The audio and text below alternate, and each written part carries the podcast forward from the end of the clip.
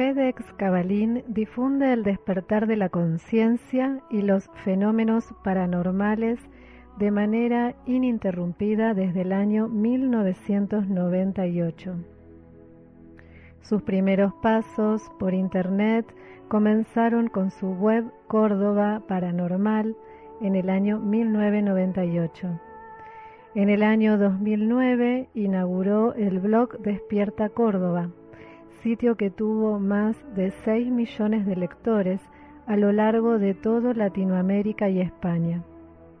Más tarde, hace, hacia el año 2013, realizó formaciones entre las cuales se encuentran Reiki, Kundalini, Reiki Teramai y lectura de registros akáshicos, decodificando el lenguaje de la luz.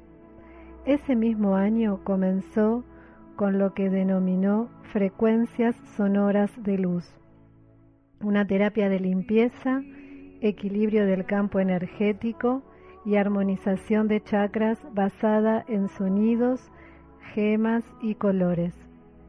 En el año 2016 condujo su programa de televisión llamado Abre tu mente. Luego fundó el canal, el canal online Despierta Ya Televisión y a mediados del mismo año crea la radio Todos Somos Uno. Actualmente se dedica de manera activa a las terapias holísticas como revisión de memorias internas negativas del alma, limpiezas energéticas vibracionales, lectura de registros completos del alma, registro akáshico superior, entre otras. También se dedica a investigar distintos fenómenos paranormales y sobre todo lo referido a la vida más allá de la muerte. FedEx Cabalín es autor de los libros La vida en dimensiones superiores, El viaje del alma para su evolución y Crónicas reales paranormales, hechos fantásticos que cambiaron vidas.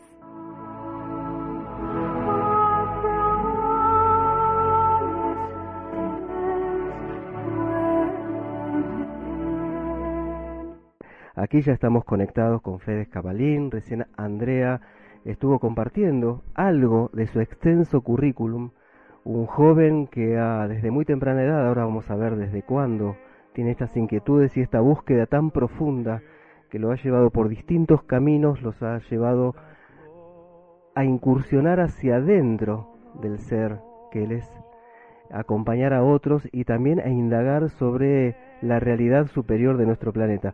Bienvenido FedEx, muchísimas gracias, una alegría enorme contar con vos hoy.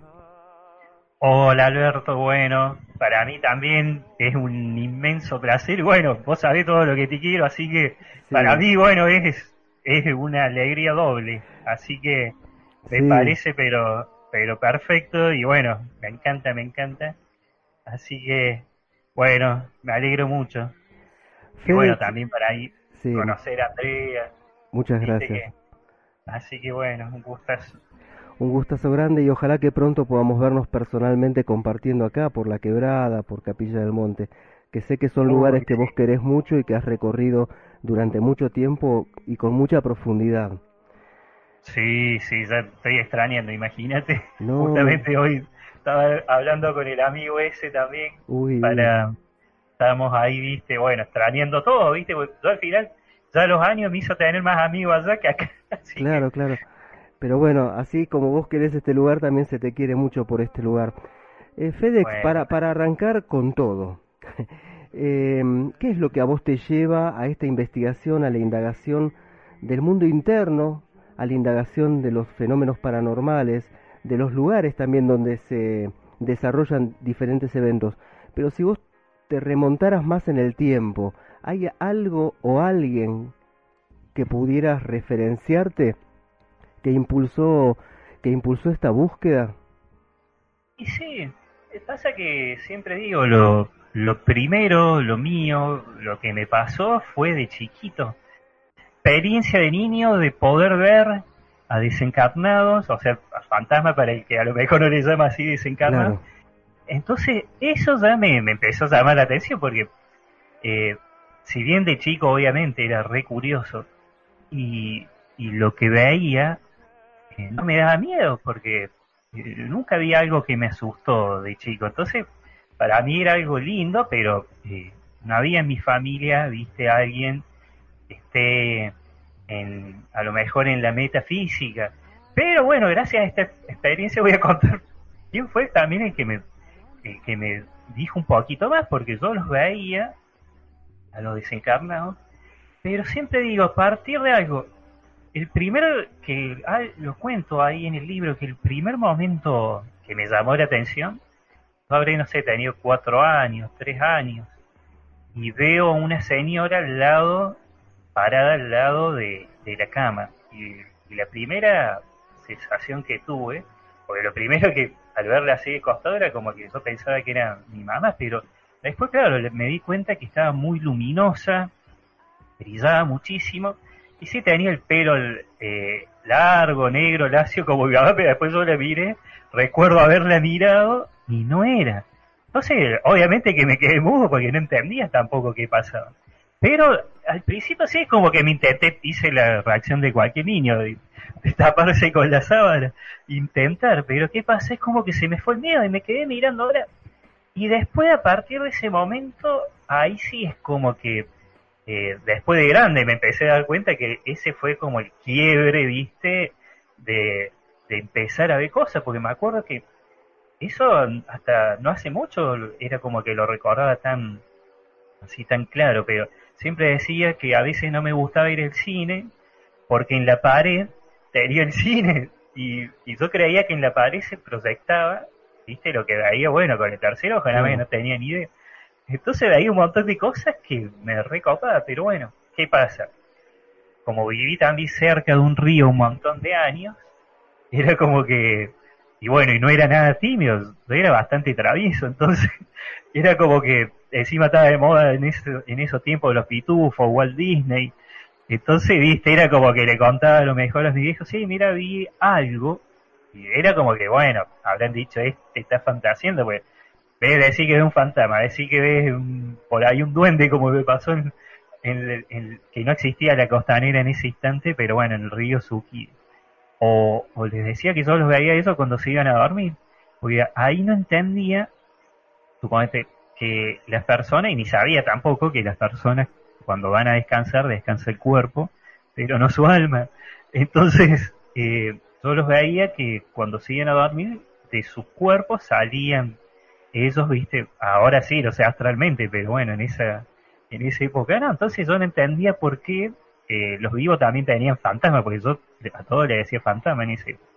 Pero ¿qué pasó? Me creyeron, o sea, me empezaron a tomar más en serio, cuando falleció mi abuelo, yo ahí ya tenía ocho años, y, esto fue a fines de los 80, o sea, no era tan común el teléfono fijo, viste, por lo menos en mi casa y en el barrio.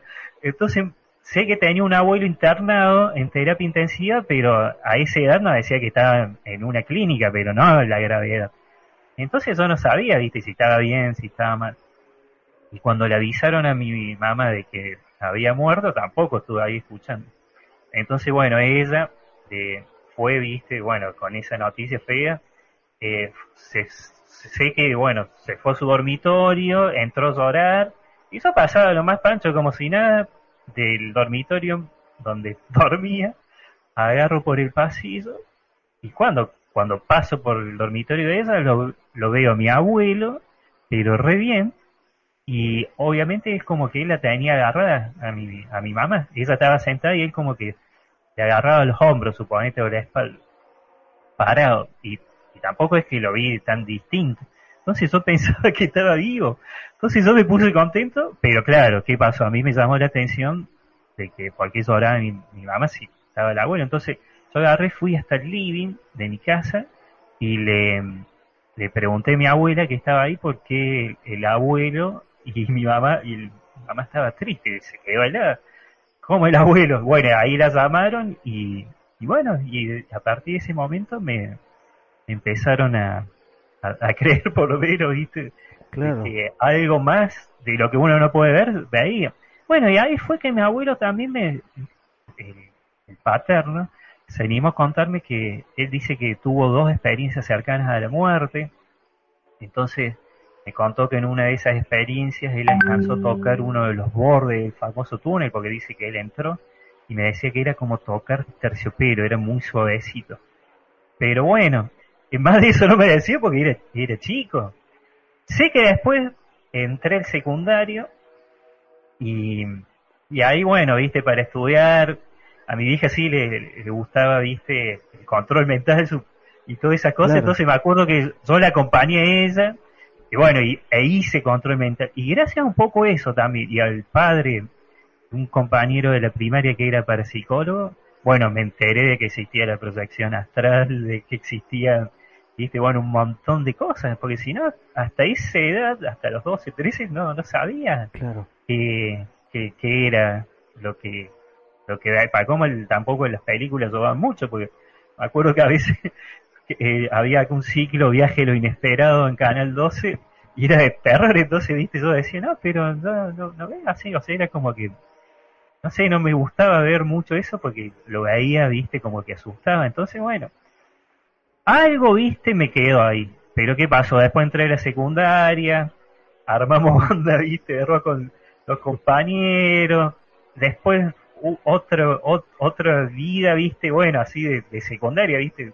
Entonces ahí esa etapa yo le llamo la desconexión porque es como que algunos canales se me empezaron, se me empezaron a cerrar, viste.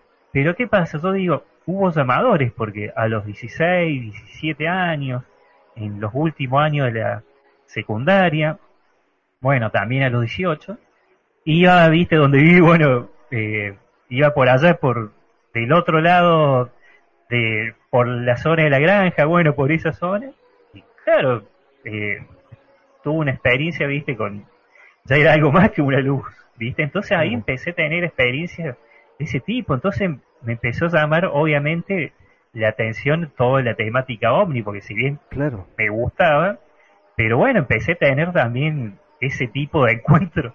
Y yo eso le digo a los llamadores como para, viste, no olvidarme a lo mejor de, todo lo otro que había vivido cuando era chico. Entonces ahí empecé, después con un par de años más, a, interesarme por el tema, pero bueno, no desde adentro, sino desde afuera.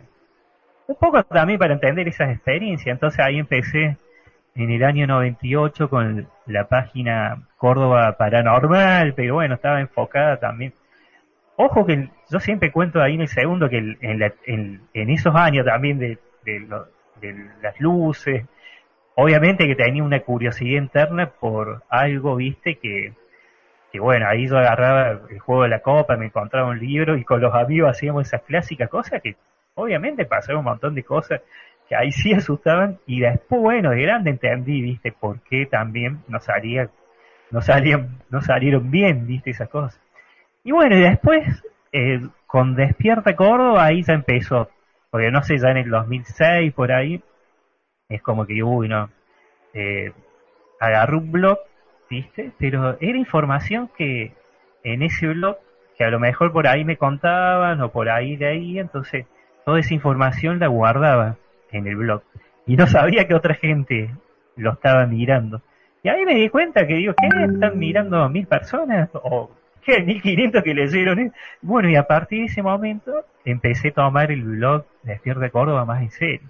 Y obviamente ahí sí, ya fui entrando, ya en el 2008, ya de manera súper activa. Bueno, ahí lo conocí a Ariel también, que vos lo conocés, Ariel, y nada que se hacía llamar bola en esa época, en un blog de los hermanos del Cosmo, me acuerdo. Y bueno, y, ahí fue juntándome con uno, con otro, que me empezó, viste, a, a, traer ya de, otro punto de vista, pero siempre exterior en esa época, porque me iba dando cuenta que otras personas eh, leían lo que subía, entonces era como que ahí ni siquiera meditaba, o sea, tenía mucho tiempo, viste, más de, de tratar de buscar información, bueno, todo, fue todo parte de un camino, siempre digo. Pero claro, estaba muy mental. Entonces me acuerdo que ya sí, ya el, para esta, para el año 2010, ya había gente que, eh, porque ahí yo ya empezaba con el tema de las terapias holísticas, pero al principio era la frecuencia sonora de luz, que era terapia a través de, de sonidos, de colores, de aromas. Pero claro, seguía mental, porque ayudaba a lo mejor a alinear chakras, armonizar a la persona, pero estaba ahí con la información, porque claro, ahí el blog tenía como, no sé, 3 millones de visitas, ¿viste? Era, por esa época era una locura, ¿viste? Entonces yo quería acercarle a las personas todo eso. Pero ¿qué pasa? Empezaron ya otras personas amigas que estaban a full ya con la meditación y, empezaron a recibir mensajes de que tenía que meditar porque tenía que volver a reconectar, o sea, ahí no me decían reconectar, pero bueno, básicamente era a conectarme con mi interior y bueno, y ahí fue que dije, bueno, está bien, me voy a poner.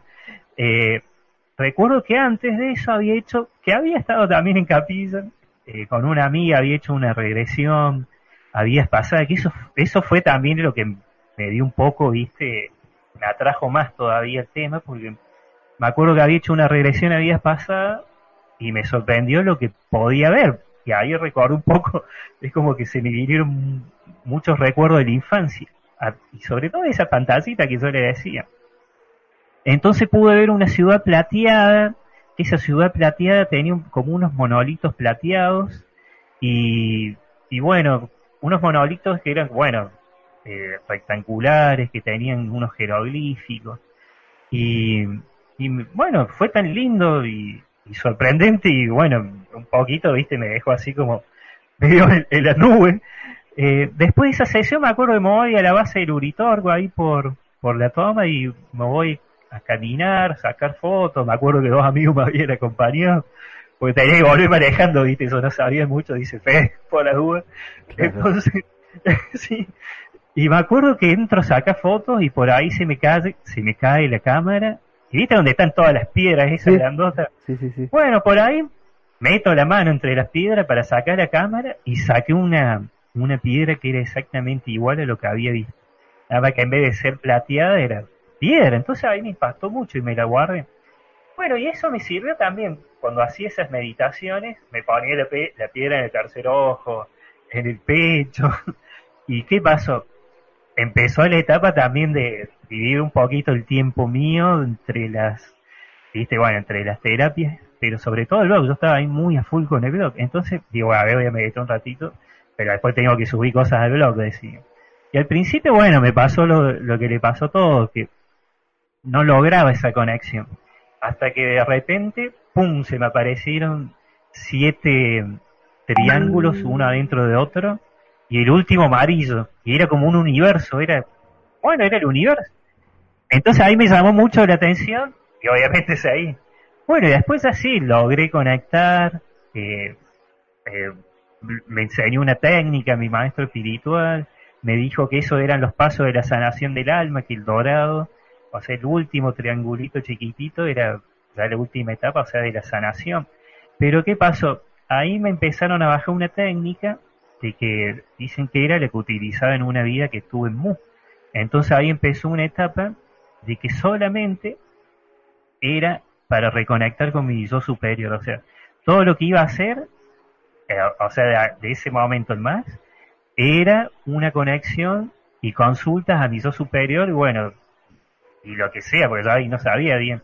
Entonces, bueno, ahí empezó la etapa de, de bueno, de, porque ahí me pasó, me acuerdo, era como una oración espiritual, pero servía para eh, alinear, viste, el tercer ojo y calibrarlo, pero para que únicamente cuando haga esas sesiones conecte con mi yo superior y a través de mi yo superior pueda hacerle consulta a quien sea a través de las interconexiones, me decía. Entonces, bueno, me acuerdo que era, vi tiempos durante una visión, confío orando, espero tu amor, bueno, era una oración de treinta y pico de días, creo que treinta y tres días, decirla todos los días, tantas veces al día, y bueno, igual como estaba recontra motivado, lo hacía, yo en eso siempre cumplía, digo.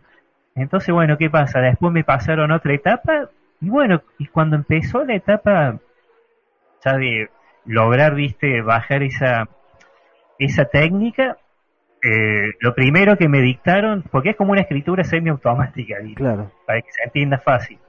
Entonces, ¿qué pasa? Me dictaron picorua. Entonces agarré y dije, ¿qué es picorua? ¿Para cómo yo venía de la etapa de Córdoba paranormal de blog? Entonces yo acá me están engañando, digo, se metió una entidad, viste, bajo astral, un espíritu. Yo te juro que pensé, entonces, ¿qué pasó? Agarro, viste, y entro a buscar Picoroa y, descubrí que una tribu maorí ahí cerca de Nueva Zelanda, eh, porque ah, antes me pregunté quién era Picoroa y me decía que era un maestro que había tenido en Mu. Entonces, bueno, en esa época se lo conocía como Picoroa.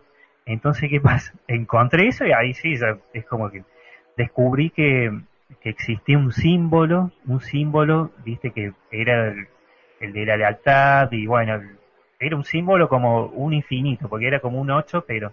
Y si bien dice que los maoríes, ese símbolo más nuevo, eh, era como que movía mucho. Entonces digo, bueno, seguro que inconscientemente, viste, esas personas, viste, de algún lado tenía ese picoro, porque yo sin saber y sin haber nunca, viste, escuchado esa palabra, me la decían, y encima en zona donde después del hundimiento de Mu, viste, eh, quedó gente.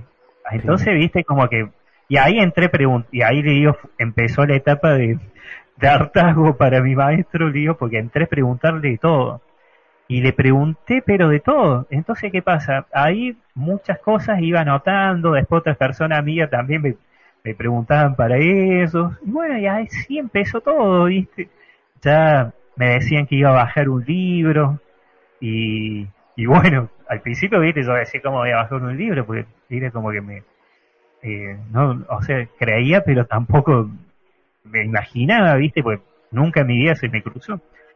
Y bueno, y así empezó. Y, y yo, ¿viste? Siempre en eso era, eh, de chiquito, ¿viste? Recontra obediente con eso que se veía, o sea, yo siempre creí. Pero ¿qué pasa? En el momento ese, ese de duda, ¿viste? Que, que tenía, me acuerdo que le dije, a ver, voy a voy a encontrar la falla de la técnica. Le preguntaba algo y me respondía una cosa. De vuelta le preguntaba algo y me respondía lo mismo. Y por cuarta vez le pregunté algo y ahí ya viste, nunca más volví a preguntar porque me dijo, hijo, fe, viste, entonces dije, está bien, a tener fe. Hasta ahí llegamos. Sí, ya está, listo. Sí, bueno, fue un camino, como siempre digo, viste, de al primer, la primera parte exterior, obviamente que ya cuando empecé con esto eh, no pude seguir con el blog porque eh, a, comparación de, de, lo que fui compartiendo en el blog y, de lo que iba aprendiendo en el blog, fue nada, porque acá es como que realmente entendí lo que era ir por dentro y encontrar vistas respuestas y, y bueno, un mundo pero que hasta el día de hoy sí, así que imagínense. Fede, eh, bueno, ya vas por tu segundo libro. Acá pasaste, nos paseaste por un montón de, de tópicos, de ejes que vos eh, abordás y profundizás, en, por lo menos en el primer libro, que es el que pude leer. Em, esto te ayudó también a, a pensar y a entender la creación y las fuerzas de la creación. Digamos, por, ¿no?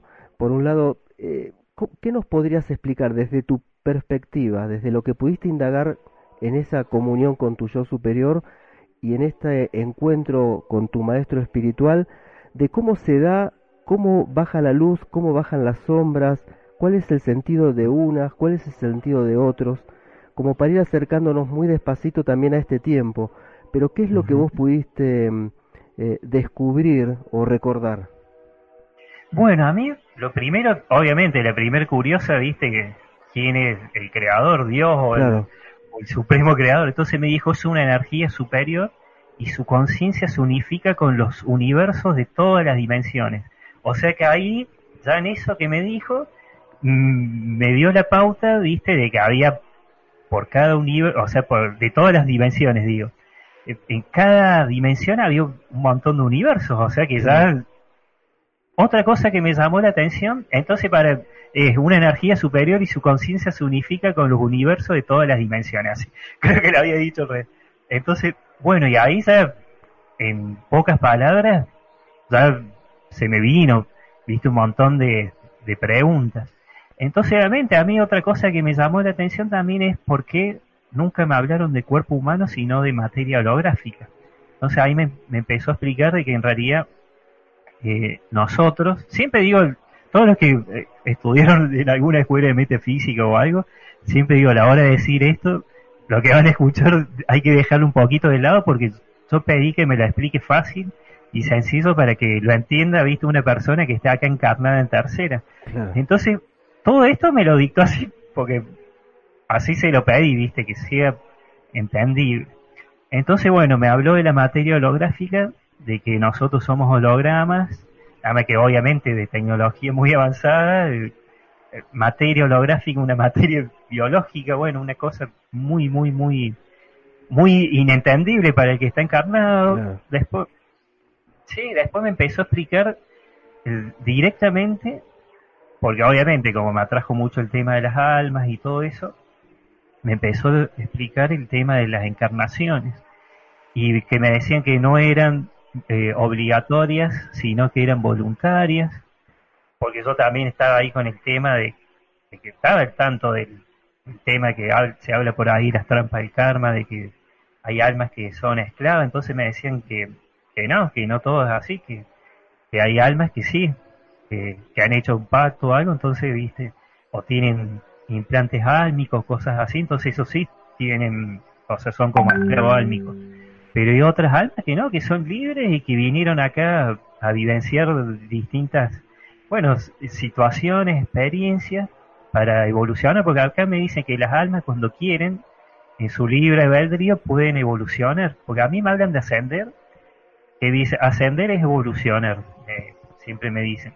Entonces me decían de que las almas que encarnan en la tierra vienen de la dimensión espiritual, siempre acá también me separaron bien, porque al principio también estaba confundido con, yo creía que la quinta también era espiritual, pero me dice que en la quinta, en vez de ser materia holográfica, son cuerpo de luz, pero es física, nada más que a otra vibración mucho más alta, que esos cuerpos también tienen alma y como uno puede encarnar a lo mejor acá en tercera, puede encarnar también en quinta y hacer otra cosa totalmente distinta. Obviamente que para encarnar en quinta dice que tiene que tener mucha experiencia o por lo menos, bueno, no, no tener trabas. Bueno, me decía también de que las almas, las más nuevas, vienen de la dimensión espiritual. A mí directamente me hablaron de la dimensión espiritual 6, porque acá, viste, física 1, viste, dice que es la, del, la de las montañas, la, de los animales de la 2, esta la 3, la cuarta la etérica, donde van, hay muchas entidades, o bueno, o las almas atrapadas, pero bueno, a mí siempre directamente de la sexta. Entonces dice que las almas nuevas eh, encarnan en la tierra, pero dice que las más nuevas, o sea, las almitas, le he decido todo, viste, para, entenderlo, encarnan en otra tierra, eh, es como otra tierra, viste, en tercera, pero bueno, paralela, supone. Y que ahí aprenden otro tipo de cosas, porque bueno, son muy nuevas. dice que acá, en sexta dimensión. ¿Sería? O sea, estaría, mm, en, porque dice que de sexta dimensión espiritual encarnan en tercera dimensión física, como somos nosotros, con un cuerpo. Nada más que ahí es otra forma. Porque eso me separaron bien. De que una cosa es el mundo espiritual, o sea, la vida espiritual en esas dimensiones, y otra la, la terrestre.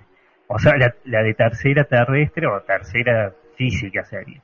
Entonces me dice que es otra tierra, en otro plano sería, pero sigue estando en tercera, pero bueno, tiene, se que otro aprendizaje. Y dice que las que vienen acá es porque ya tienen, viste, unos cuantos años, unas cuantas encarnaciones, pero bueno, hay almas que dice que los escépticos o personas que a lo mejor no están muy conectados a lo espiritual, dice que es como que son almas que están aprendiendo a vivir y están, bueno, muy conectadas a lo mejor con lo de acá, pero cero espiritual a lo mejor, muy conectados a lo mejor hasta con lo material, cosas así. Pero bueno, porque están, dicen, en un proceso de aprendizaje. Claro. Después saltó directamente, obviamente voy a hacer un pequeño resumen porque viste que está más en el libro. así Pero la gente también puede acceder y profundizar con todo lo que has desarrollado en el libro, ¿no? Sí. Y bueno, y después me dice que hay otras almas que vienen de la dimensión espiritual número 7. Y las almas que vienen de la dimensión espiritual número 7, las primeras, o sea, la de las primeras etapas, porque por cada también dimensión dice que hay cinco niveles de aprendizaje. Entonces me decían que las que encarnan o sea, las que vienen de la dimensión espiritual, si te encarnan en tercera, eh, la primera etapa de esas almas dice que la misión a lo que viene sería la pedagogía álmica dual. O sea, tienen una misión, viste, de aprendizaje a través de situaciones duales, o sea, positivas, negativas. Pero ¿qué pasa?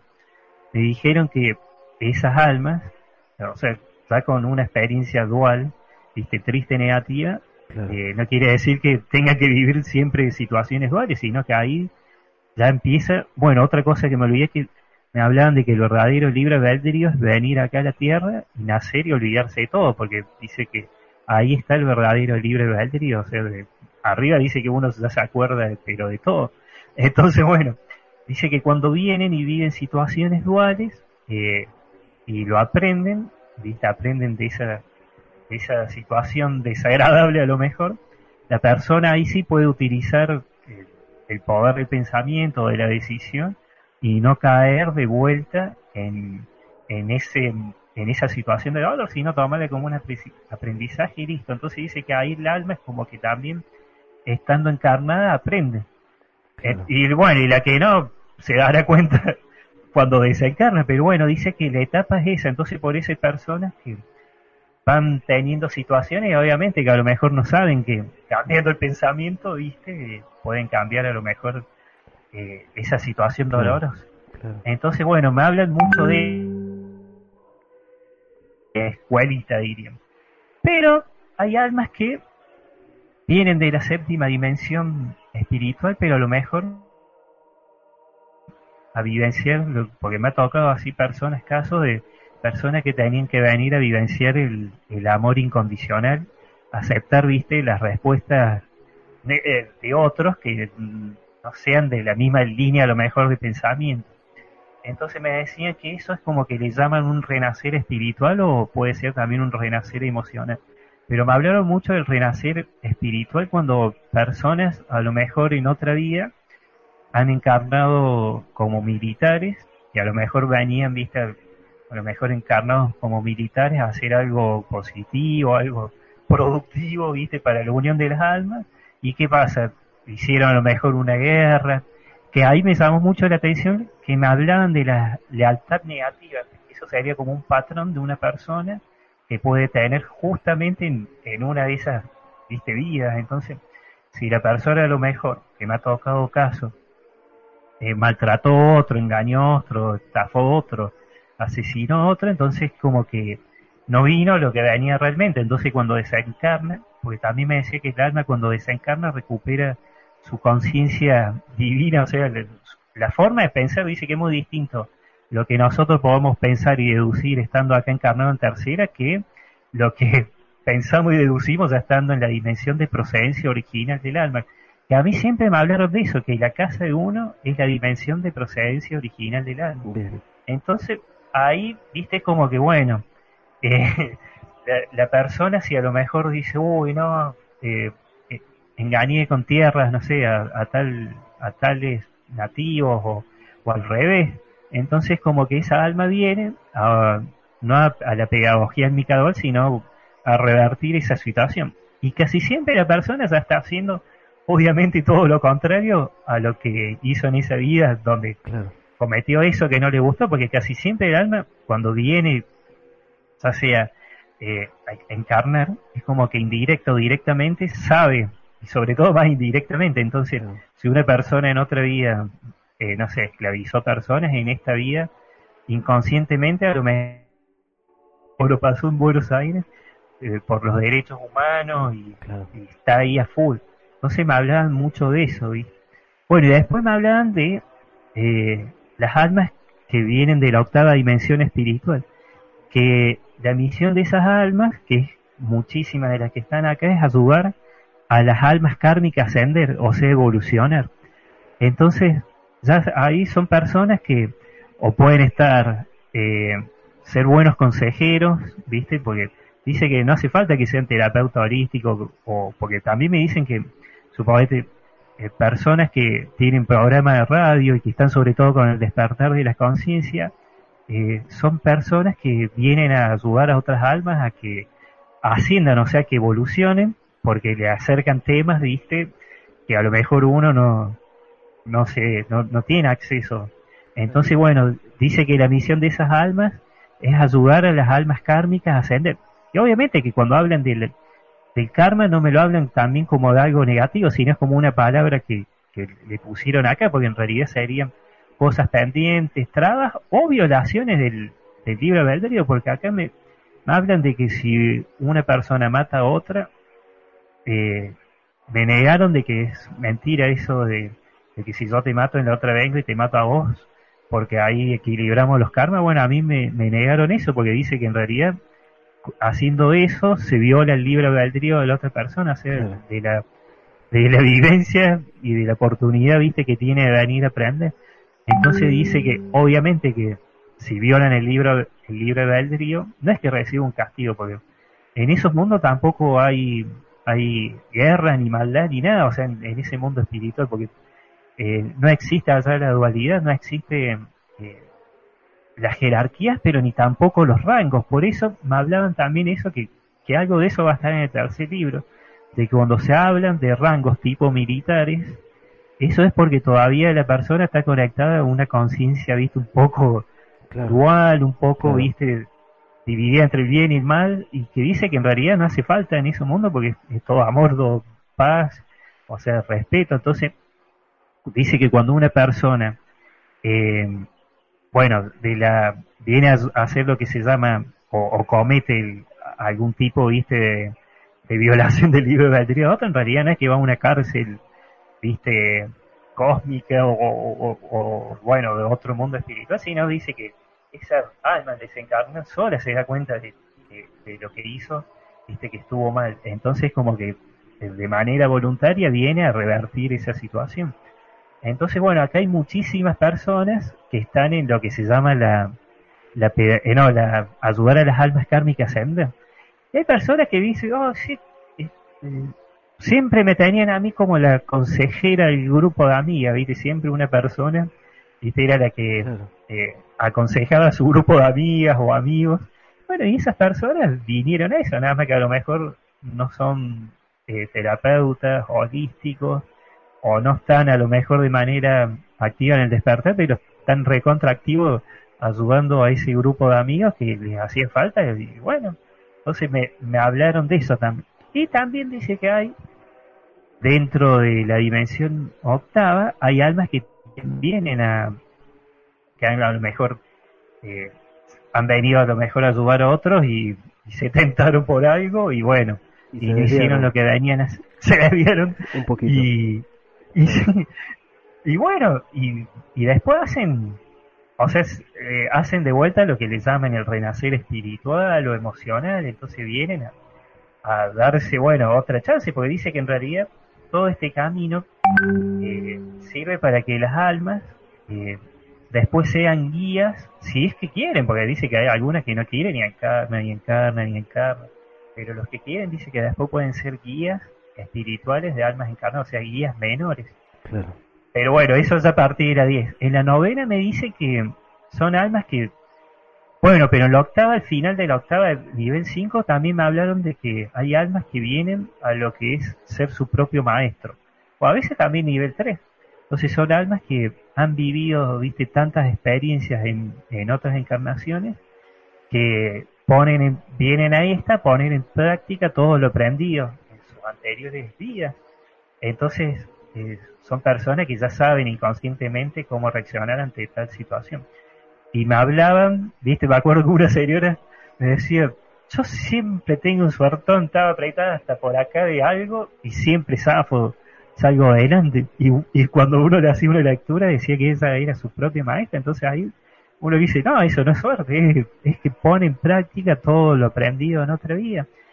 Y, y eso también me enseñó un poco a mí entender el, todo el, mundo gigantesco interior que, que, existe que uno tiene, porque cuando antes me decían, sí, ponete medita que ahí vas a encontrar todas tus respuestas. No era que, viste, yo me ponía y me escuchaba o, no, o no me o no, o no, o no obtuve ninguna. Entonces, bueno, después sí, obviamente me fui dando cuenta de que, claro, todo lo que, y lo que me enseñaba mi maestro, que todo lo que uno vivió, ya sea de la primera encarnación hasta la última, queda almacenada en lo que se llaman las memorias sería, viste, bueno, uno lo puede ver como si fueran disquetes o, discos o archivos, carpetas, entonces claro, cuando uno es su propio maestro y le pasa una situación que lo aprieta a lo mejor, viste, no sé, económicamente, automáticamente recuerda, viste, una situación de cómo zafó adelante a lo mejor en una vida que tuvo en Egipto en el año 1000 antes de Cristo. Entonces, viste, como que ya pone en práctica todo lo aprendido. Y de ahí es como que ya no, no encarnan más, porque a mí me dicen que a partir, en esta etapa de las 6, 7, 8 y 9, a mí me dice que todavía no se lo considera espíritu al, a la esencia divina nuestra, o sea, el yo superior, porque dice que eh, está bien, es una esencia divina donde está nuestra verdadera vida. Yo cuando le preguntaba qué era el yo superior me decía que es donde está tu verdadera vida. Entonces le pregunté ¿viste? ¿Y qué somos nosotros si eres superior? Y me decía que éramos yo inferior y un desprendimiento. O sea, a mí siempre me, me le llamaron también al alma, eh, alma cuántica. Entonces ahí también empecé, viste, me acordaba que por ahí le dicen, viste, el, el doble cuántico, viste, eh, pero bueno, me dice que el yo superior, bueno, acá por ahí tengo que ya voy a mostrar. Ah, pero es cierto que sale. Bueno, entonces me hablan del, del, desprendimiento del yo superior, porque bueno, el yo superior, han de cuenta que es, bueno, es otra esencia, viste, que tenemos nosotros.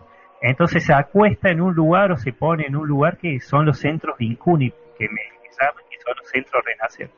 Y ahí a través de un proceso, una parte de esa, bueno, esa esencia divina que tenemos nosotros, se desprende y viene a evidenciar lo que es la, encarnación.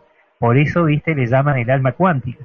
Entonces, las almas, cuando ya llegan a una dimensión de evolución como la décima, ya se unifica todas las experiencias, todo y no encarna más porque dice que ya no tiene densidad, sino pura energía. Entonces, ya cuando es pura energía, ya le empiezan a llamar, bueno, un espíritu, ¿viste? O algo íntegro, ¿viste? Donde ya tiene todo, ya está completo, diríamos. Entonces, bueno, ahí dice que ya cuando encarna, vienen a, a, ayudar a o sea, cuando no encarna, eh, cuando esos ya están en la dimensión 10, vienen pero como un guía espiritual, un guía mejor, ¿viste? Porque siempre dice que hay un maestro. Entonces ya viene, ¿viste? Ayudar, pero sin intervenir, ¿viste? Directamente. Puede, ¿viste? Como, ¿viste? Que a más de uno le pasó a lo mejor que iba a hacer algo o iba a cruzar una calle y sintió una sensación o una voz o algo que me dijo no cruce y, si cruzaba lo iban a atropellar entonces ese tipo de cositas ¿viste? a veces dice que es como que bueno a veces se puede intervenir pero en realidad por el libro de Dios cosas decisiones más grandes no no se pueden pueden aconsejar pero la decisión dice que la bueno la tiene el, alma encarna el alma encarna entonces, acá hay muchos conceptos que vos introducís en este diálogo y que has desarrollado gran parte de ellos en este primer libro. Ya ahí nos también nos, nos has dicho que vas a sacar el tercer libro, así que esperamos con ansias eh, ese, ese momento también. Estás introduciendo la realidad del yo superior como una realidad en donde está nuestra verdadera vida, la naturaleza cuántica del alma. Nos hablaste de proyecciones holográficas eh, que no lo llaman cuerpo físico, y eh, en este sentido te quiero preguntar, no me gustaría ir para el lado de la oscuridad y de las debilidades, pero son, también interactuamos con ellas. También existe todo un bagaje, sistemas y estructuras que es propia de la oscuridad. ¿Existen em, proyecciones? Ah, ¿Cómo pregunto esto? ver. ¿Existen proyecciones em, em, o portales orgánicos? Ahí está. que no tengan alma? Bueno, eso una vez me dijeron que, eh, suponete el portal orgánico, me lo negaron, pero de la oscuridad sí. Porque dice que todos vienen, pero bueno, no es que alguien que no tenga alma, porque ya sería como un gris, viste, que dice que los extraterrestres grises son los que no tienen. Pero dice que, que, eh, que otra persona puede decir portal orgánico, porque a lo mejor está totalmente desconectado, y, viste. Bueno, pero dice que esas es porque no están, viste, realmente haciendo a lo mejor lo que vinieron a hacer, es como que, bueno, su libre albedrío los llevó por, por otro lado, por otro camino, o a lo mejor son, porque acá empezó el tema ya del, de la oscuridad, ¿viste? Porque acá empezó el tema de que hay muchas almas, de que eh, están como esclavizadas de, de arcontes, de seres. A mí directamente dice que lo que mandan, o sea, hacer todo esto serían los draconianos, los alados, que la religión, viste, católica le puede decir los demonios. Entonces ellos, con las mantis, eh, que las mantis dice que son labradores de almas, y a mí me ha tocado personas que dice que mantis le habían puesto implantes, o los arcontes que dicen que serían como seres espirituales, pero negativos, esclavizan almas. Entonces me dicen que sí, que ellos, pasa que la dimensión donde estarían todas estas entidades sería la cuarta, es una entidad, es una dimensión densa, viste, es más, le llamaba la dimensión pura, eh, no, pura no, impura y oscura, me acuerdo, que, que porque una vez pregunté sobre, bueno, una entidad, viste, que acechaba a otra persona, entonces me decía que estaba en la dimensión impura y oscura, así le, le llama. Entonces ahí como toda dimensión dice que hay distintos niveles. Entonces hay algunos que más están, están más cerca de nosotros como algunos que serían los seres sombra que comúnmente también les llaman interdimensionales, que son los que consumen la energía de las personas.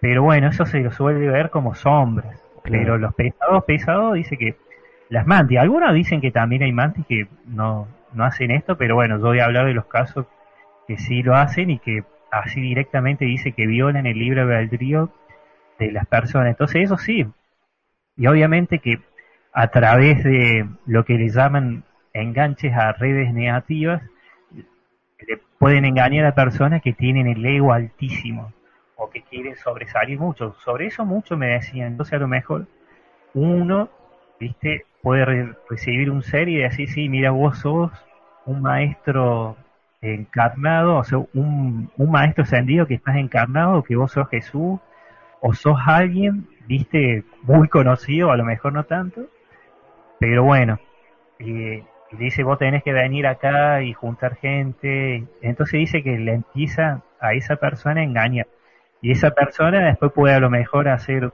una secta o algo, y puede hacerle realizar a todas esas personas prácticas, viste, de rituales de sangre, viste, todas esas cosas que suelen hacer y denunciar. Entonces dice que cuando hacen ese tipo de cosas que no son de alta vibración, ahí sí dice que hay que darse cuenta que un ser de luz no te va a hacer enemistar ni pelear con otro. O sea, un espíritu, si no te va a hacer, viste, que estés vos y los otros no existen y, y bueno, entonces es como que la entran engañar a través del ego del ego o bueno, o de lo que sea. Entonces dice que ahí empiezan a juntar gente y a través de esas prácticas, de esos rituales, dice que los implantan, que serían como chips etéricos. Entonces esa alma, cuando desencarna, en vez de, de ir a su dimensión de procedencia original, dice que va a entrar también un túnel, pero dice que va a entrar una dimensión artificial creada por los arcontes, los draconianos. Entonces va a ir a ese lugar y obviamente que a lo mejor cuando vaya a ese túnel puede verlo a ese maestro que, le decía que a lo mejor era no sé quién. Entonces como que ahí entra a lo que sería, bueno, una rueda kármica, ¿viste? Entonces, justamente ahí es lo que para mí por ahí también se pueden confundir con portales orgánicos, por lo menos eso es lo que a mí me llegó, ¿viste? A, a pensar, porque eh, por ahí uno puede decir, una persona se puede ver, viste, a lo mejor cosas inocentes, pero ya tanto, viste, matar, secuestrar gente o hacer lo que sea, sangrientas o fuertes, de violación del libre albedrío del otro directamente.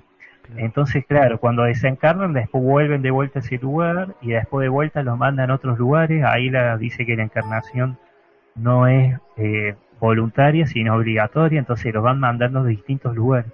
Y ahí los tienen como en una especie de cápsula. Dice que están como, bueno, esclavizados como en estado de letargo.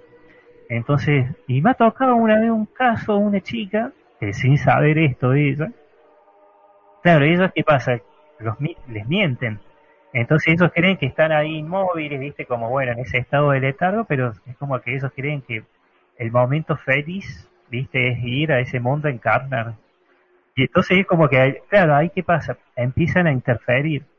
Eh, eso es, acá cuando interfieren en la Tierra es interferencia psíquica externa negativa, se llama. Entonces es cuando entran, viste, a confundir el cuerpo mental de la persona. Claro. Entonces, como pasa en el cuerpo mental de la persona, dice que también pasa en el, en, en ese plano, viste, en esa dimensión donde están como esclavizados.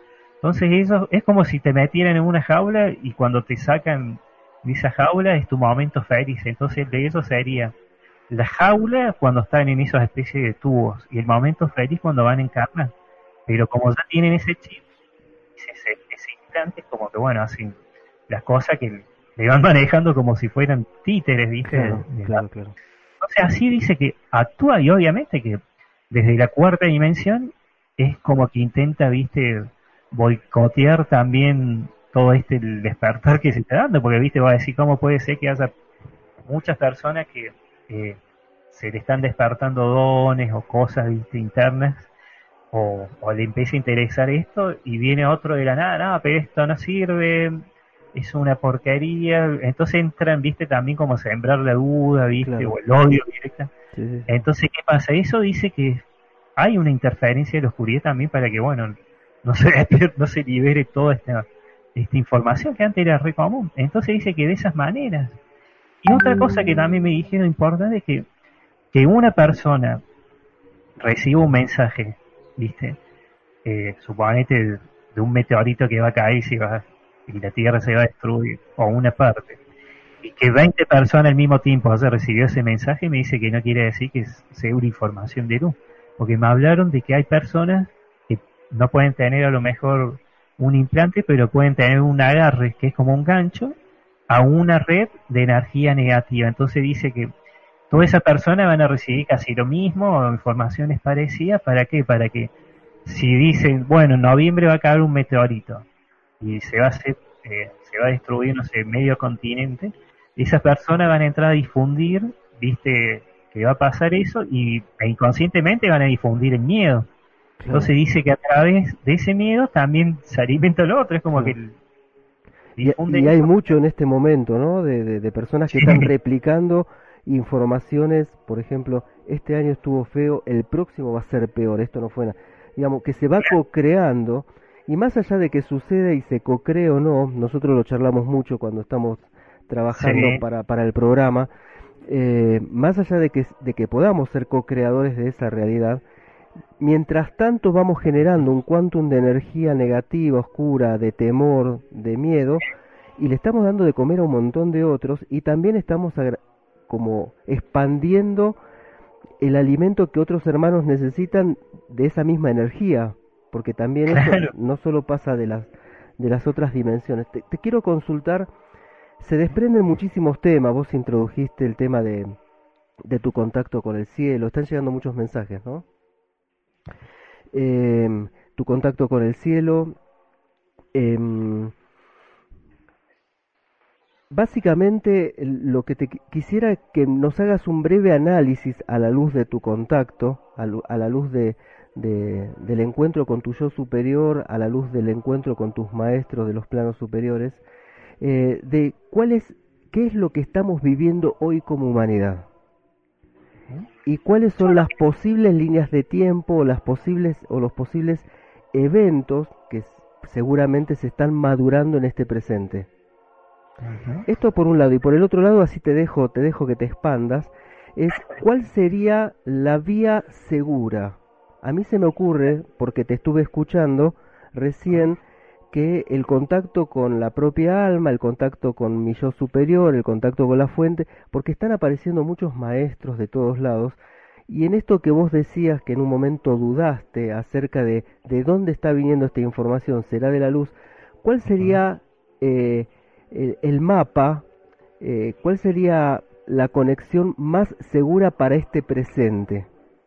Esas dos cosas. Mira, estoy buscando acá el mensaje que me habían mandado viste, o sea, uno de los últimos que había bajado, que justamente me hablaba sobre las realidades holográficas, o sea, sobre la realidad que uno, viste, crea a través de distintas situaciones.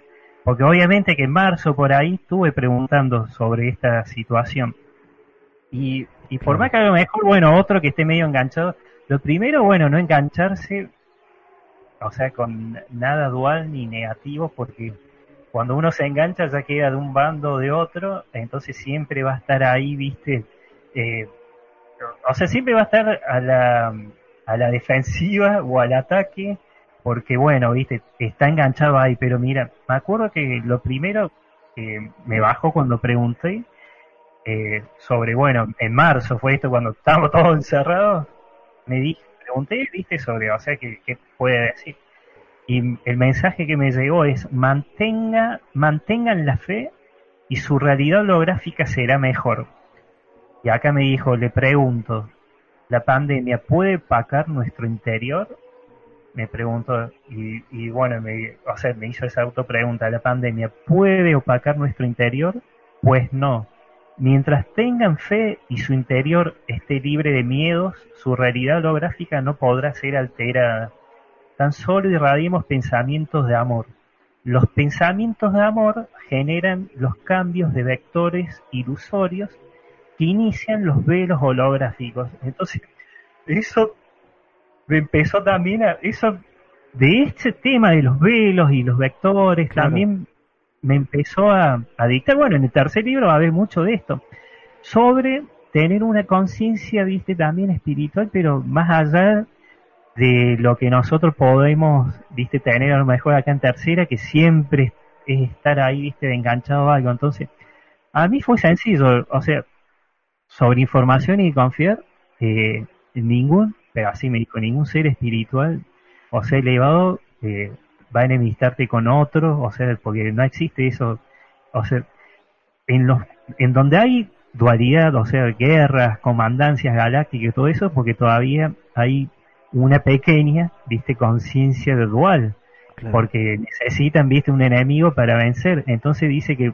uno, si se engancha mucho en esto, va a construir realidades holográficas eh, duales, o sea, o de la temática que se enganchó.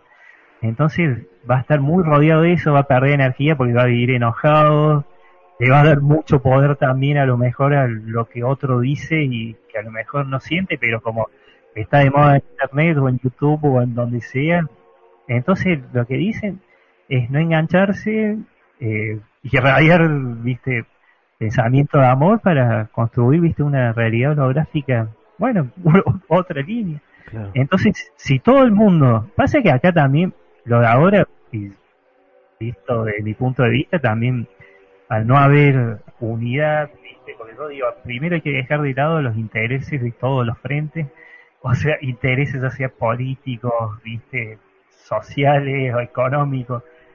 Y ahí sí lograr una verdadera unidad y chao, o sea, y, dejar, viste, o sea, es, muy complejo porque acá directamente es eh, tener una conciencia que yo hoy justo a una persona le decía, de mirada al conocer, mirar todo desde arriba y, sin, viste, engancharse directamente, viste, o sin jugar, viste, ah, no, porque, o sea, claro. pasa que acá lo que veo es, si realmente hubiera unidad real, viste, todo esto no pasaría, y ni nada pasaría, entonces sería otra conciencia, entonces por eso, también creo que si mientras más personas no se enganchan con eso, cambiaría todo mucho más rápido, porque se darían cuenta de que siempre, viste, eh, lo que intentan a través de toda esta cosa es buscar un, enemigo, ¿viste? O alguien para, bueno, para enfrentar o debatir o lo que sea.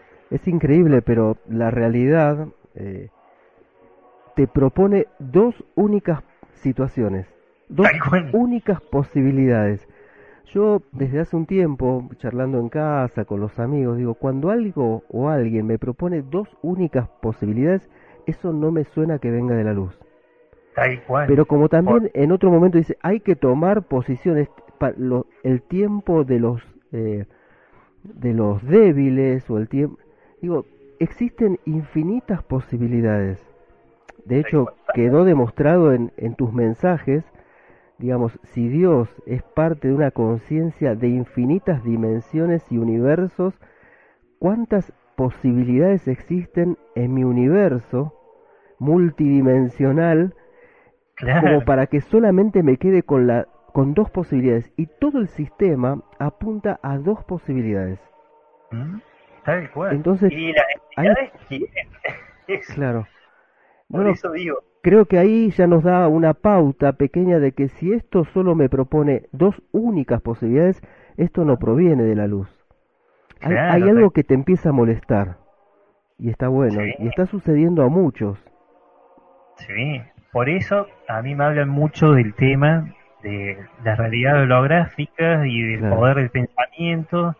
Y en el tercer libro, me bueno, justo de esto, de esto, pero más largo, me están dictando que al principio también. Pero bueno, es otra forma de ver la vida, ¿viste? Otra forma de entender. Y a mí vos me decías esto hace 10 años atrás en el blog de Despierta Córdoba, ya estaba ahí con una lanza, ¿viste? Una espada de guerrero, porque tenía esa mentalidad, ¿viste? O sea, Claro. estaba en- enganchado en eso.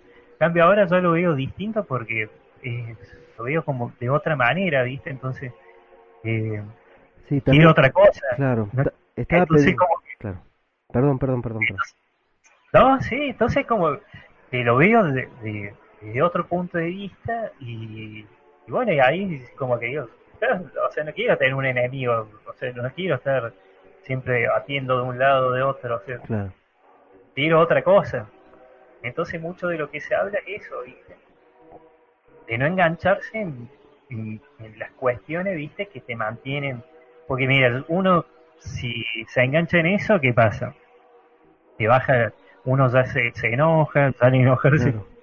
Y eso no quiere decirse débil, porque es mucho más débil una persona que está enganchada porque al final de esas discusiones termina más debilitado que otro. Entonces, ese eh, está más apto de a lo mejor recibir, no sé, un, un agarre o estar en, o, hasta implantar, viste, va, ser un implantado o, o bueno, o quedar ahí fuera de, de algo tan lindo, viste, que es esto. Entonces, es ver la vida desde otra, desde otro punto, o sea, eh, cambiarlo, la forma de ver la vida. Claro. Eh, eso es lo que siempre me dicen. Y entonces, decir, bueno, a ver, Estados Unidos se pelea con China, China, o sea, siempre te van a meter, viste, a alguien, y te van a poner de un lado o de otro. Entonces, así se, lo que se benefician son, eh, bueno, entidades oscuras o también otros con intereses, viste, encargados acá económicos, viste, políticos. Claro, Entonces, claro. Pues es la, eso, la división genera alimentos en la tierra y en, y en los cielos, evidentemente. Eh, cual. eh, Fede, eh, cuando vos decís me dictan, vos estás en comunión con tu yo superior. Sí, bueno, acá todas las personas me dicen, o sea, mi yo superior, otra cosa que me dijo, que todas las personas están conectadas con su yo superior, porque su Claro. yo superior es, su esencia divina, nada más que algunos están conectados directamente y otros indirectamente. Claro, Pero me hablan de que hay personas, viste, que a lo mejor meditan y, bueno, y se ponen a meditar, viste. Y dice, hoy vi un ser divino, alto, como de tres metros y medio, pelo casi blanco. Y a lo mejor se vieron esos, porque Claro. hay muchísimos casos que se vieron como son realmente, a lo mejor en ese plano. claro. Entonces, ¿qué pasa? Es como que, obviamente, por ese, esa cuestión del libre albedrío no se acuerdan, pero acá me aseguraron de que todos cuando vuelven a su dimensión de procedencia original, recuerdan quiénes son, porque Claro. saben.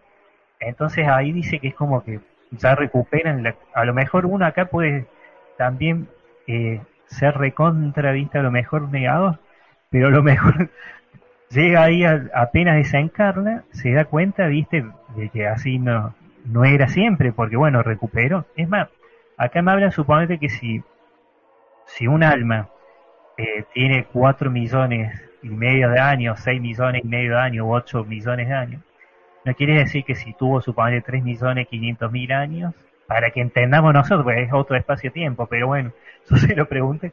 Entonces dice, una, un alma que tuvo, no sé, tiene a lo mejor aproximadamente, para que entendamos nosotros, 3 millones 500 mil años, pudo haber tenido a lo mejor 248 encarnaciones, porque dice que no, no se Claro. la pasa encarnando. La verdadera vida de ese ser, de esa esencia, está en esa dimensión. Y ahí sí, hay muchísimos que han tenido, a lo mejor, viste, en una, en una meditación, han, han visto, viste, la quinta dimensión.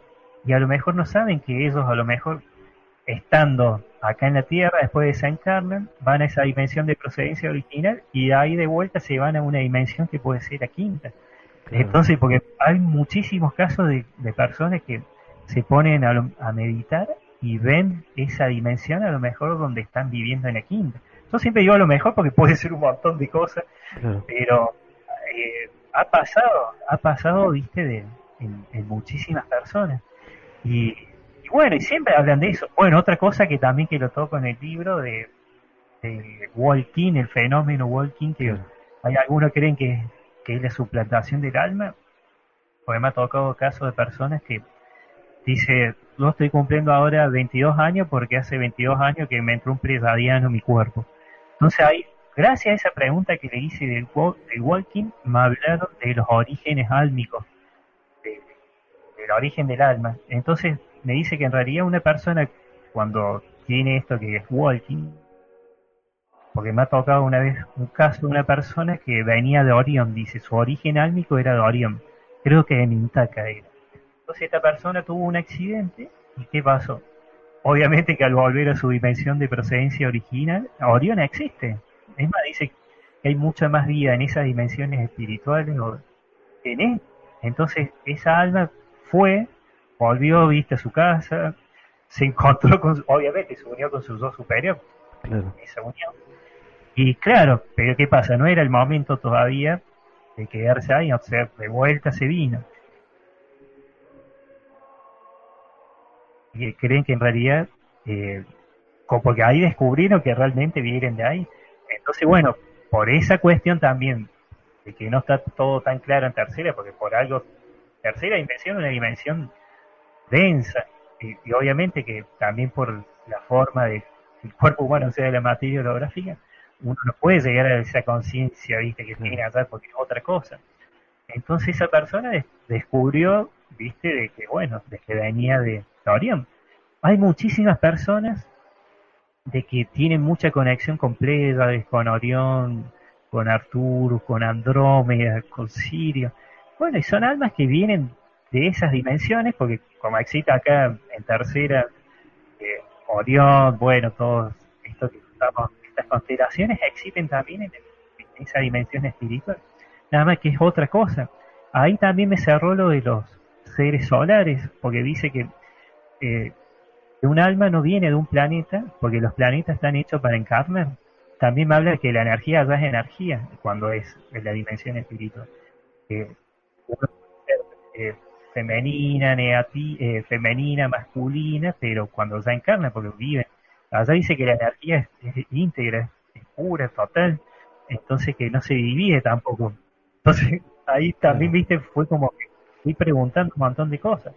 Bueno, y, después de los orígenes álmicos, a mí me, encanta eso porque hay muchísimas personas que vienen, como te dije, de Playa, desde Orión, eh, y, la forma, viste, acá de descubrirlos es que vos le decís, bueno, a veces cuando le entregaba el informe, lloraban, porque cuando leían, viste, que sobre todo el cinturón de Orión, que es las Tres Marías, que nosotros le llamaríamos las Tres Marías, dice, ¿podés creer que de chiquito o de chiquita miro ahí y siento algo, claro, porque obviamente por eso de no poder recordar, porque está en pero internamente saben que vienen de ahí. Entonces me dijeron que son más las almas que vienen de allá que a lo mejor lo que pueden creer que vienen de acá.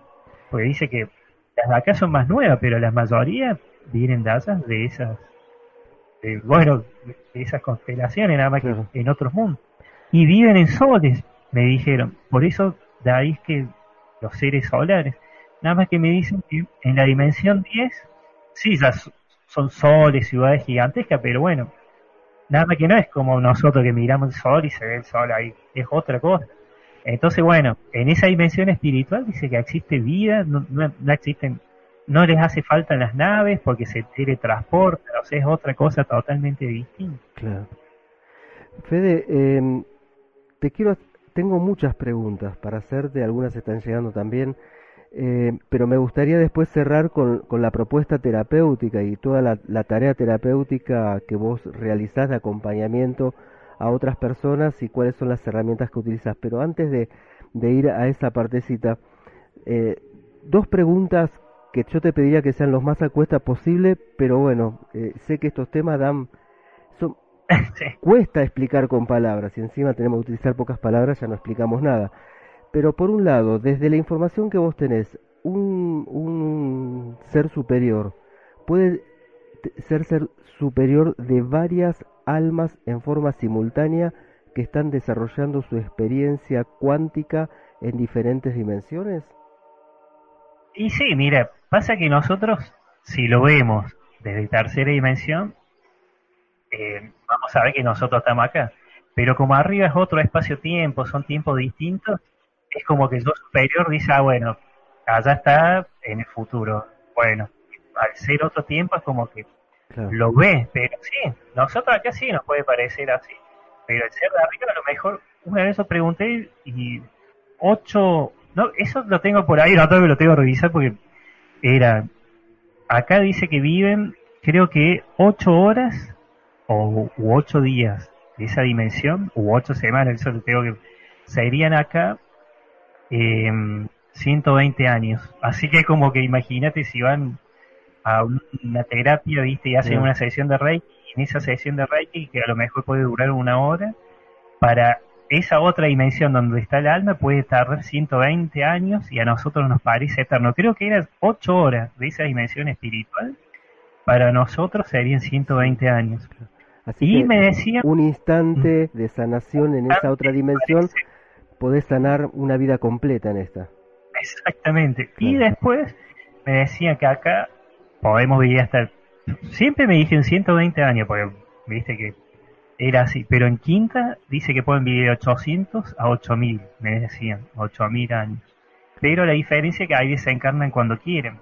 Claro. O sea, es otra cosa. Acá, bueno, es por, por, por lo nuestro. Pero bueno, porque estamos acá por la densidad de, de, este, de, esta dimensión. Y antes de, ir a esta parte donde vos nos puedas compartir las herramientas y cuáles son los datos de contactos para que la gente pueda conectarse con vos directamente, eh, vos has recorrido gran parte, muchos lugares y lugares sagrados y lugares que eh, son especiales por la singularidad, por la posibilidad de conectarte con otras dimensiones. Eh, por lo menos quiero rescatar dos y que vos puedas contar tu experiencia. Eh, esta zona y, lo que se denomina ERX, em, la zona de Unquillo, que sé que la has trabajado, la has profundizado, la, has estudiado mucho. Y la otra pregunta es, ¿cuál es el lenguaje que utilizas en tu libro? ¿Qué es un lenguaje muniano? Claro, me dicen que es de védico de Mu. Me es un védico, pero de Mu. Sí, Sí, yo también cuando empezaron a, a, dictar, ahí digo, uy, ¿y esto? Entonces cuando preguntaba me decía que era védico de Mu. ¿Y pudiste establecer un vínculo entre Mu, tu experiencia y esta zona en particular? Sí, sobre todo con la zona de Characato. Claro. Porque a mí, viste, me llamó mucho la atención Characato, viste, y esa zona. Entonces acá me dijeron directamente que eh, lo que sería esa zona en Caracato existía una, hace muchos años atrás, existía una ciudad que se llamaba Gosniu. Y la traducción de Gosniu sería eh, Mu renacera. Entonces me decían de que Mu no se hundió en una etapa. O sea, así de golpe. Dice que se fue hundiendo en, por lo menos de a tres etapas. Aunque no sospecho que más. Entonces dice que acá, cuando a medida que se iba hundiendo, eh, algunos de los sobrevivientes, o sea, de los que... Porque siempre digo, en el primer cataclismo ahí sí dice que, bueno, hubo, fue fuerte. Entonces, bueno, los sobrevivientes fueron para lo que es Nueva Zelanda, eh, para lo que es, bueno, Hawái arriba, pero también dice que vinieron para América del Sur, América Central. Entonces, justamente en esta zona dice que había una ciudad, eh, que bueno, fue en, en el primer hundimiento eh, va a una ciudad, viste, muy... Y bueno, dice que estaba en la zona de Characato. Y, bueno, y, esa ciudad dice que después en otro hundimiento que dice que... Porque dice que eso cuando estaba activa era contemporánea a Tiahuanaco. Claro. Entonces, cuando se...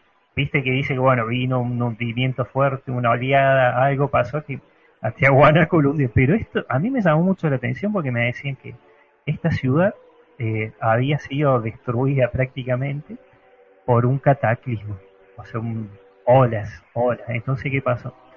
Eh, pregunté, viste, ¿y esa ciudad eh, existe? O sea, que, y me dijeron que sí, que transmutó, que le pidieron ayuda a los seres solares, y bueno, pero seres solares avanzados, viste, muy avanzados, y transmutó a la quinta dimensión. Entonces ahí me dicen que lo que nosotros conocimos eh, como Earth, dice que bueno, en otra en otras civilizaciones se la conocía con otro nombre y tiene mucho vínculo.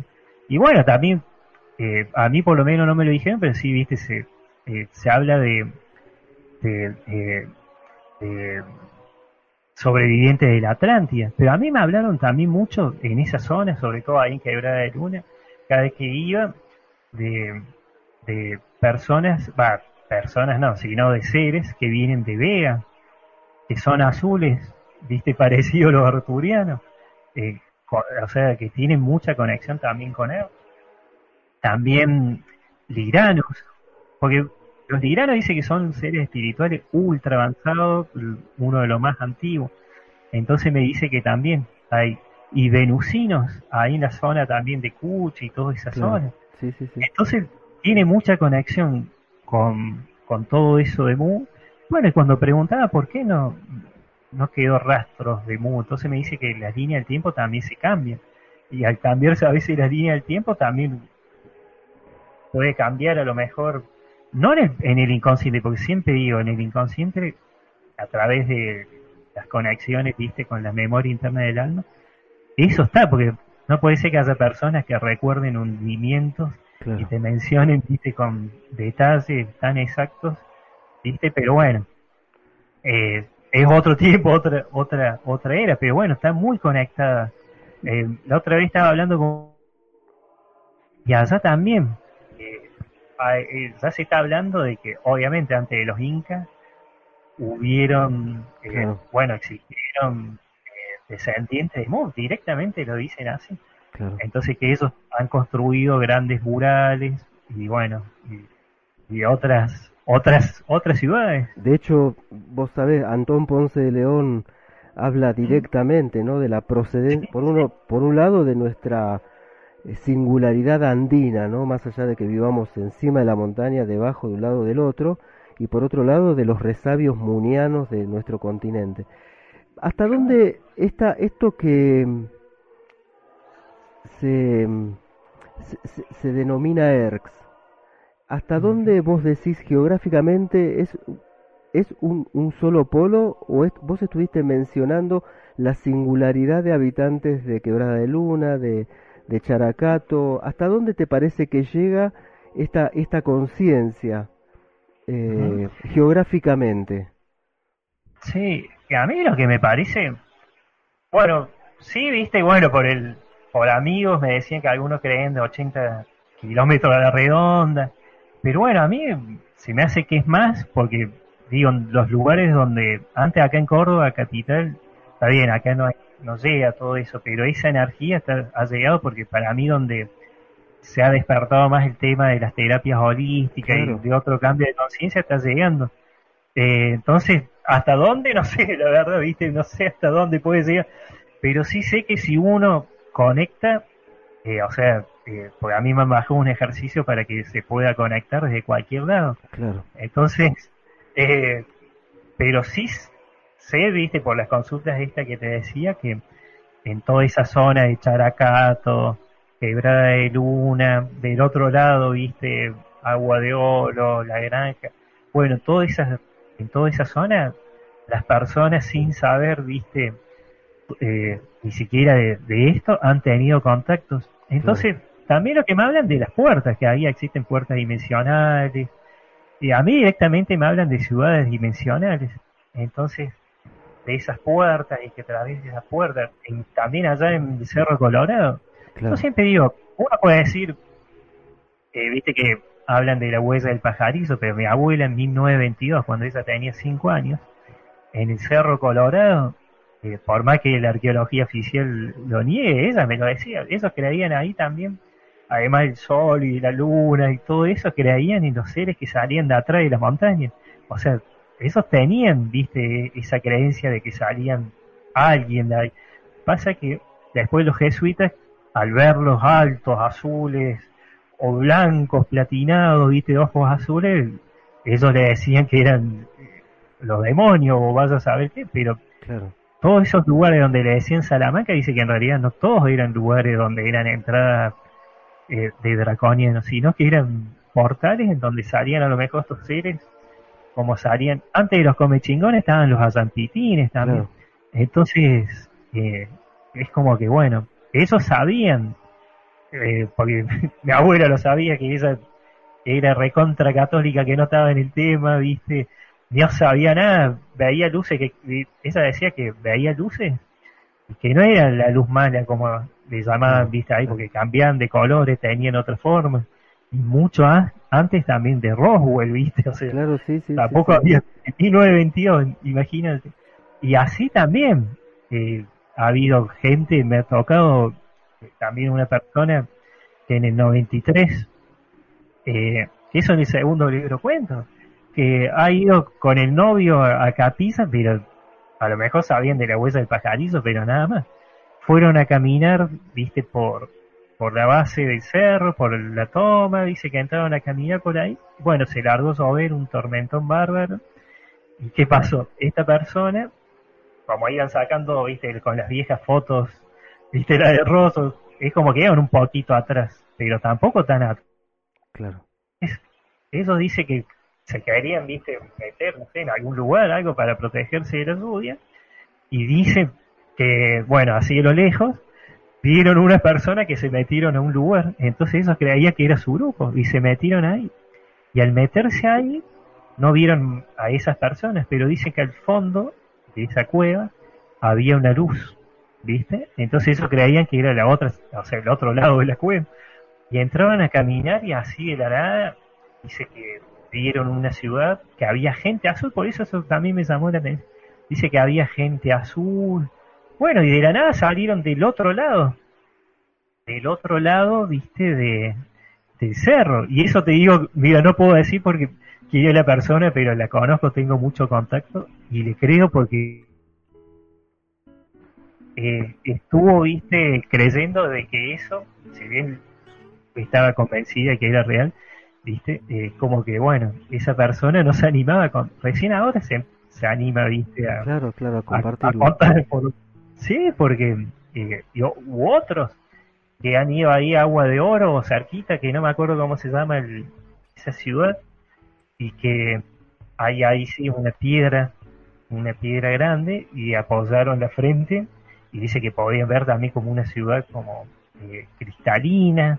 Entonces hay, y vos decís, gente, o sea, borrachos, pues acá la clásica que pasaba es, uh, pero está, estaban borrachos. Yo conozco una persona que en la Sierra de Córdoba había visto luces ovnis fresco y borracho. Y la persona me dice, te juro que esa vez que estábamos borrachos con los amigos, que eran adolescentes, se nos fue la borrachera en dos segundos. porque era algo que... Y entonces, viste, no hay forma. Y, y te cuentan cosas de que, viste, de que ni siquiera en un libro, viste, ni, en Claro, claro, claro. Te pueden describir. Y, son cosas que coinciden mucho con el tipo de seres también que, que se ve en la zona. Mira, hace poco también una señora en, ahí cerca de Ongamira, bueno, ella directamente en Ongamira, pero bueno, antes de entrar, que la señora hasta el día de hoy me, me dice, no, no vi, no fue una excursión, porque viste que está también el tema de que si te llegan a las puertas del cielo te pueden mostrar Jesús María, Colonia que lamentablemente pasa mucho. No fue ahí, pasa, por eso pasa. Pero esa no, ella dice ahí en, el valle de Ongamira, claro. veía una ciudad, pasa una señora eh, con poderes, viste, psíquicos, o bueno, tiene el tercer ojo un poco más desarrollado. Veía una ciudad. En el Valle del Silencio sería. Exactamente. Claro. Y bueno, y, él hasta el día de hoy a lo mejor no sabe bien qué fue lo que vio. Claro. U otra señora también, en, porque mira, a mí me pasó una vez una experiencia cerca de Villa eh, Rumipal. Bueno, en Villa Rumipal directamente. eh, estábamos en un hotel y veía una luz, viste, que iba y entraba, o sea, se metió el dormitorio. O sea, no era, viste, como dicen por ahí, centellas. Las centellas, eso sí te digo, el que toca la teoría de las centellas, y porque nunca vi una centella, las centellas chillan, hace ese sonido, Sí, sí, sí. viste, un silbido horrible. O sea, Y es entonces, descontrolado su movimiento aparte. es errático, viste, va para cualquier claro. lado. A mi abuelo, en una de esas experiencias que tuvo, le pegó una centella porque él era del campo, en firma, en Santa Fe. O sea que, y lo dejó knockout porque a través Claro. de ese golpe pudo tener esa experiencia. Entonces, y las centellas también aparecen en días despejados, hermosos de verano, en tormenta, porque es como un rayo, nada más que como un- una bola, viste, una esfera. Bueno, pero ¿qué pasó? Acá veía luces en ese viaje que, que tuve familiar, ahí de chiquito. Bueno, esta señora, Liliana, no le vamos a nombrar, no le vamos a decir apellido, pero ella me contó que en fotos, y también, bueno, tiene una conexión impresionante, pudo, pudo ver seres. Em, y siempre se habló de que abajo de Villa Rumipal Claro. también eh, había algo. No sé si será porque ya no creo ahí, pero bueno, hay una conexión, hay muchísimas ¿viste? Eh, ciudades, o, a veces no son ciudades, son bases. Claro. Entonces hay y gente que no ha tenido ni idea, que a lo mejor viste estaban en algo que nada que ver. Entonces, bueno, eso también te da la pauta de que hay algo, por más que haya personas que lo quieran negar, viste, existe. Bueno, una de las cosas, mira, le voy a decir que me alcance el libro. Una de las cosas primera que me había dicho mi era que era que no se la pueda ver, que algo no se pueda ver, no quiere decir que no exista. Entonces, bueno, viste. Y otra de las frases que eso, mira, que, que me dijo el guía que me dictó era una que puse en la contratapa del libro, que es reconocer nuestro origen álmico, hace ver lo que somos verdaderamente y comprender el propósito de nuestras vidas. Eh, cuando uno entiende esas situaciones, puede también entender todo esto que nos rodea y que no se puede ver. Y aceptarlo y hasta amarlo, porque y no es un amor de fanatismo, ¿viste? Sino, ¿viste? Respetarlo y decir, uy, qué lindo, qué, qué suerte, ¿viste? De que podamos estar, ¿viste? En contacto con todo esto, porque Claro. realmente... eh, pero bueno, es otra forma de ver, como siempre digo, Sí, sí, sí, sí. las otra- cosas, ¿viste? Fede, eh, ¿cuáles son las actividades que actualmente estás desarrollando y de qué manera la gente puede conectarse con vos? Bueno, ahora estoy haciendo mucho, me están pidiendo mucho los registros completos del alma. Y bueno, son registros acá sí, a lo mejor un poquito más profundo, porque bueno, eh, no lo hago con la persona al frente, sino la parte canalizada, me pongo solo con esta misma técnica y bueno, y, y bajo información de la persona. Pero como tiene la parte también de, de limpieza, a lo mejor una persona le hacen, le bajan un sonido para limpiar el tercer ojo, pero sencillito, los sonidos son Claro. sencillos porque están em, es para cada chakra y bueno, ahí sí se pone la- el tono de frecuencia que recomiendo. Eh, esta es, bueno, una de las que más me gusta. Después también hago otra que, que es la revisión de las memorias internas del alma, que bueno, son como regresión a vidas pasadas, nada más que acá la persona no solo puede recordar algo que hizo en una vida pasada, sino si logra conectar, puede eh, ver algo o conectar con otra dimensión, con sus maestros, porque bueno, una terapia linda y de, y de abrir justamente las memorias internas del alma y conectar con el alma y bueno, hacer esas interconexiones y están, son bastante lindas. A mí me gustan mucho porque ahí la persona es la que puede, puede vivir. Y, y siempre digo a las personas, eh, cuando no quiere, cuando uno no ve es porque o, no el alma viste no le permite ver, porque yo siempre digo el alma no es malvada, no te va a hacer do- no te va a hacer revivir doblemente una situación viste dolorosa. Claro. Pero ¿qué pasa? Lo siente. El objetivo de esa terapia es, es liberar viste emociones o cosas que hayan quedado otras, o a lo mejor recibir un mensaje, como pasó una chica que pudo recibir o, o ver al, al hermano desencarnado, viste, en, en, en otra, en otra, y bueno, en, en esa dimensión de, de procedencia. Por ahí, si una persona no ve, eh, a través de esas imágenes holográficas viste, que, que recrea la mente, también, viste, puede a lo mejor recrear algo. Pero le digo, en el, en el 90%, 95% de los casos, las personas eh, se nota que han visto algo porque salen emocionados, uno lo siente y se da cuenta. Sí, sí, sí, y después, bueno, tu la sensibilidad, ¿no? Tu sensibilidad también y lo que vos recibís, ¿no? Que puede dar cuenta de, este proceso, ¿no? Sí, aparte a mí, ahora contento porque imagínate, es, es re lindo. Eh, y bueno, está bien, eh, son personas que tienen conexión, tal vez lo que más vengan a hacer esto, o, o que están ahí porque ¿viste? hay procesos. Pero bueno, a mí me encanta, yo siempre le digo en broma, cómo me gustaría tener un televisor, viste, y ver lo que ven, porque te digo que te la describen y, y se emocionan tanto que yo estoy ahí como que los miro, ¡ay, qué bueno! Que te lo hacen Bueno, sí, sí. Y después otra terapia que es, pues hago tres actualmente, las que más me gustan, es la de la limpieza energética vibracional. Ahí sí se combina un poco esta técnica con radiónica, ¿viste? Ahí sí ya es más profunda, más fuerte, diríamos, es más para limpiar cosas, ¿viste? Ya sea el cuerpo mental o, bueno, de los cuerpos sutiles en general, aura, pero está, es linda, me, me gusta mucho. ¿Y cuáles, ah. cuáles serían los datos de contacto para que la gente pueda encontrarse con Mira, el contacto es, siempre utilizo, el, por lo menos el principal, es eh, frecuencias www.frecuenciasdelalma.net. Esa de, ahí frecuenciasdelalma.net. Ahí está. Y ahí van a encontrar eh, algunos ejercicios. Bueno, ahí está el ejercicio de quinta, ¿viste? Para entrar en contacto con... Igual siempre digo, este tipo de ejercicio a lo mejor no hay que desanimarse si en la primera vez, segunda, tercera, cuarta, quinta, porque es siempre cuando estén, porque hay cosas que pueden tener, viste, pueden tener las personas que liberan o soltan, entonces yo le digo también, otra vez se lo pasé a una persona que estaba mal, triste, y le digo, bueno, hacelo, porque a lo mejor no conectas con la ciudad, pero es un ejercicio que sirve para liberar, viste, situaciones negativas, emociones negativas, o sea, para limpiar el interior, para vaciar el tacho del interior.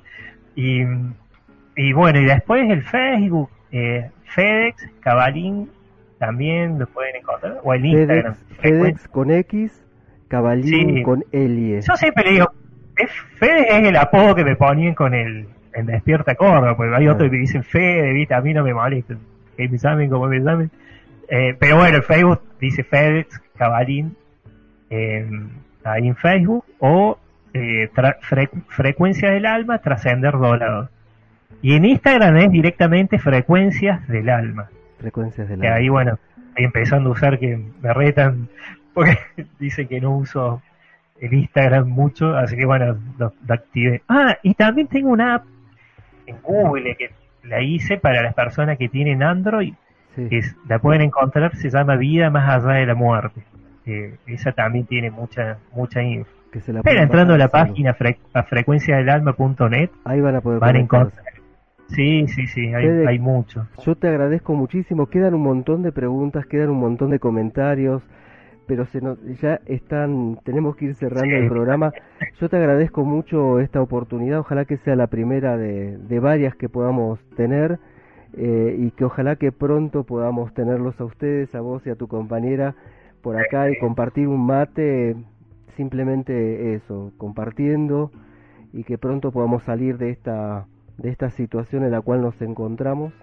Y te agradezco muchísimamente la, la deferencia de, de haber compartido con nosotros este sábado. Bueno, bueno, Alberto, vos sabés que para mí me encanta y es como digo, vos sabés que me cae re bien, te quiero un montón. Nosotros también. Y, bueno, ya seguiremos, seguiremos allá